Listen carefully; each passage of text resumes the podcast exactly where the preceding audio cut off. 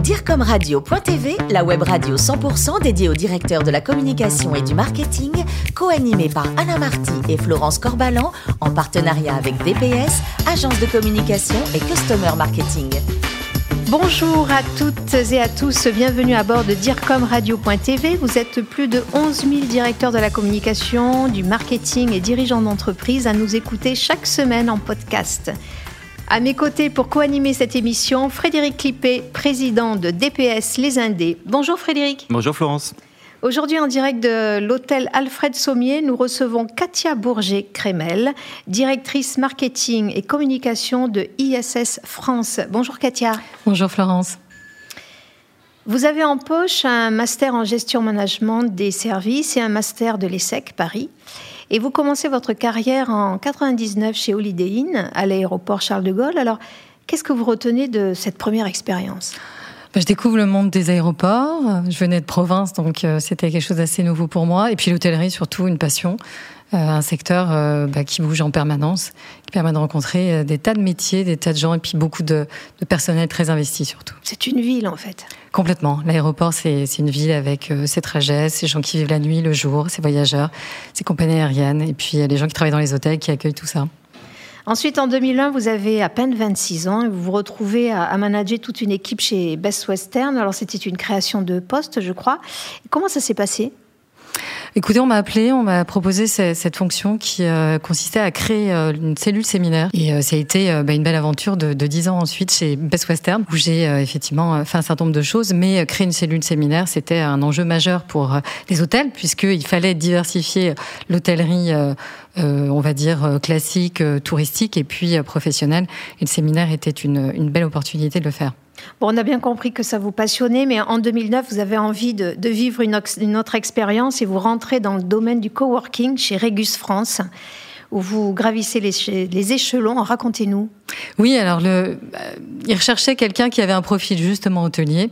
Euh, j'avais envie de voir autre chose parce que j'avais peur de rester cantonné à l'hôtellerie euh, un petit moment. Et il se trouve que le coworking, le centre d'affaires émergeait véritablement hein, dans les modes de travail et les alternatives de, de, de bureaux classiques.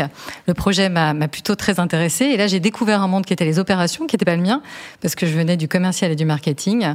Et puis, bah, finalement, gérer des, des équipes, des PNL, gérer des problèmes aussi au quotidien, puisque bah, gérer des centres, c'est souvent avoir des, difficultés.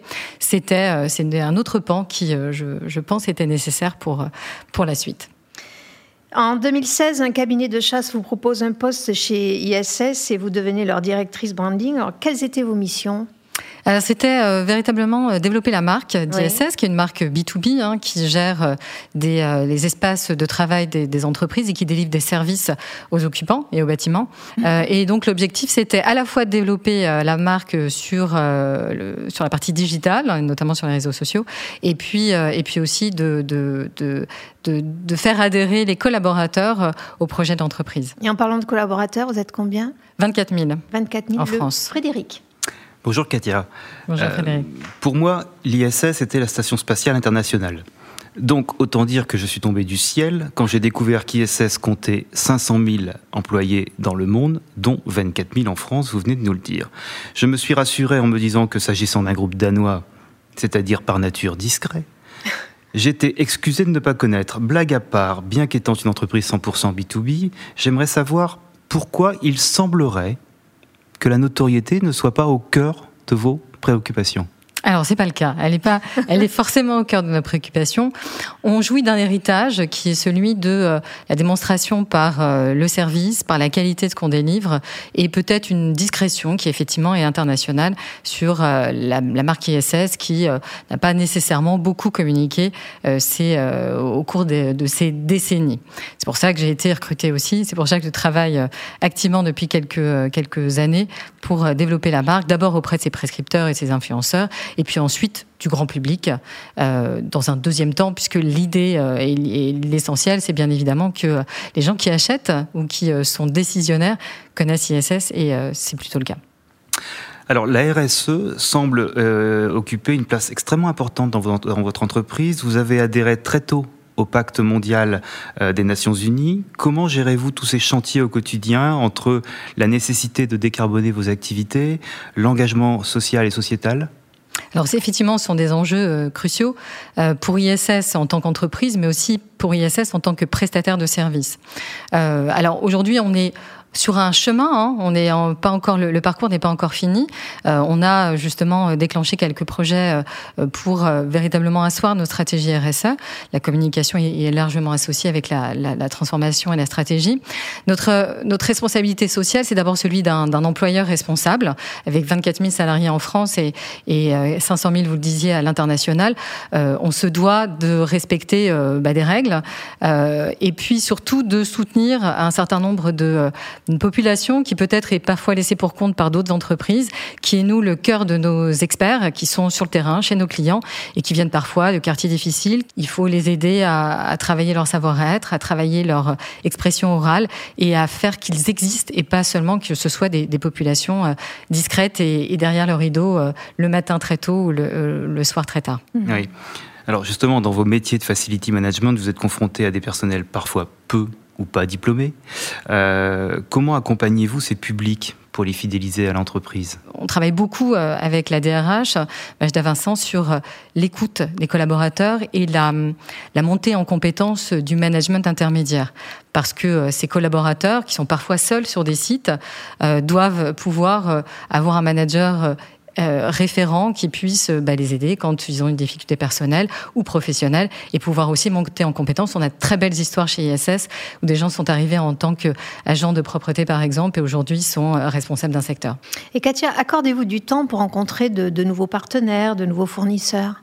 Oui, alors on est dans un secteur d'activité, le facility management, le workplace, qui sont euh, des secteurs en, mouvance euh, énorme. Ça vous aura pas échappé que ces derniers mois ont été au cœur euh, d'une réflexion des entreprises pour savoir si on garde le flex office, qui était censé être un modèle remarquable, qui finalement aujourd'hui pourrait être remis en cause, les services aux occupants, l'attractivité des talents, la sécurité sanitaire, qui est devenue des enjeux majeurs sur lesquels on avait assez peu de considération euh, il y a six mois. Donc aujourd'hui, on travaille beaucoup avec des, prestataires sur l'innovation, sur euh, euh, des nouvelles technologies, sur des capteurs, sur ce qu'on appelle l'IoT aussi, le bâtiment intelligent. Tout ça fait que les immeubles évoluent et puis que les services aussi doivent évoluer. On parle de plus en plus de prestations B2B2C.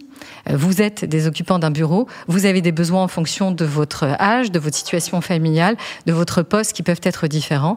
Et en fait, ISS est à l'écoute de tout ça et donc forcément doit s'appuyer sur des partenaires français mais aussi internationaux de qualité.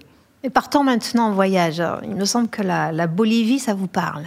Oui, la Bolivie, ça fait euh, ça fait quelques années. Elle a certainement dû évoluer, mais c'était un, voyage assez exceptionnel que j'ai entrepris avec mon mari, sac à dos. Euh, et puis on a découvert euh, bah, des paysages sans doute assez uniques. en tout cas, j'ai pas vu beaucoup de reproductions dans d'autres continents.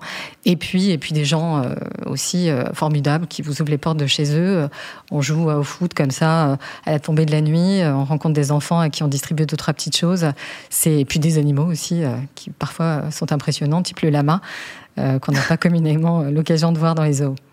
Vous parlez de, de montagne, enfin de, sac à dos aussi. Euh, je pense que vous êtes une vraie sportive. Hein. Alors, entre le tir à l'arc, les treks en montagne, le VTT, qu'est-ce que, qu'est-ce que vous bah, préférez? Oui, j'aime bien tous les sports en fait. Et puis j'aime bien découvrir. Bon, il y en a qui me réussissent pas. Il y en a d'autres sur lesquels je ferai un peu plus de plaisir. J'aime pas la course à pied, je dois le dire, parce que c'est très tendance à Paris, mais je n'aime pas ça. Mais vous avez le droit.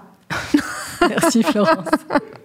Mais sinon, voilà, découvrir d'autres d'autres sports et puis, euh, et puis surtout essayer de bouger et de, et de rester en forme. Est-ce qu'il y a un livre qui vous tient à cœur?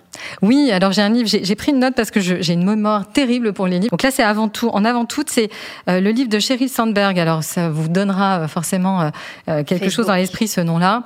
elle a participé à la construction de Google, elle est numéro 2 depuis un certain nombre d'années de Facebook, et elle parle de cette difficulté des femmes à, à, associer vie privée, vie professionnelle, et à se faire une place effectivement dans les entreprises. Bon, elle est un, plutôt un bon exemple puisque c'est l'une des femmes milliardaires au monde, je crois, les plus les plus influentes. Donc euh, voilà, c'est un, bon exemple et j'encourage toutes les femmes à lire ce livre pour euh, euh, arrêter de culpabiliser et surtout trouver sa place. C'est noté. Merci Katia. Merci donc à vous Katia. Merci également à Frédéric. Fin de ce numéro de DIRCOM Radio.tv. Retrouvez toute notre actualité sur nos comptes Twitter et LinkedIn. On se donne rendez-vous jeudi prochain à 14h précise avec un nouvel invité. L'invité de la semaine de DireComRadio.tv, une production B2B Radio.tv en partenariat avec DPS, agence de communication et customer marketing.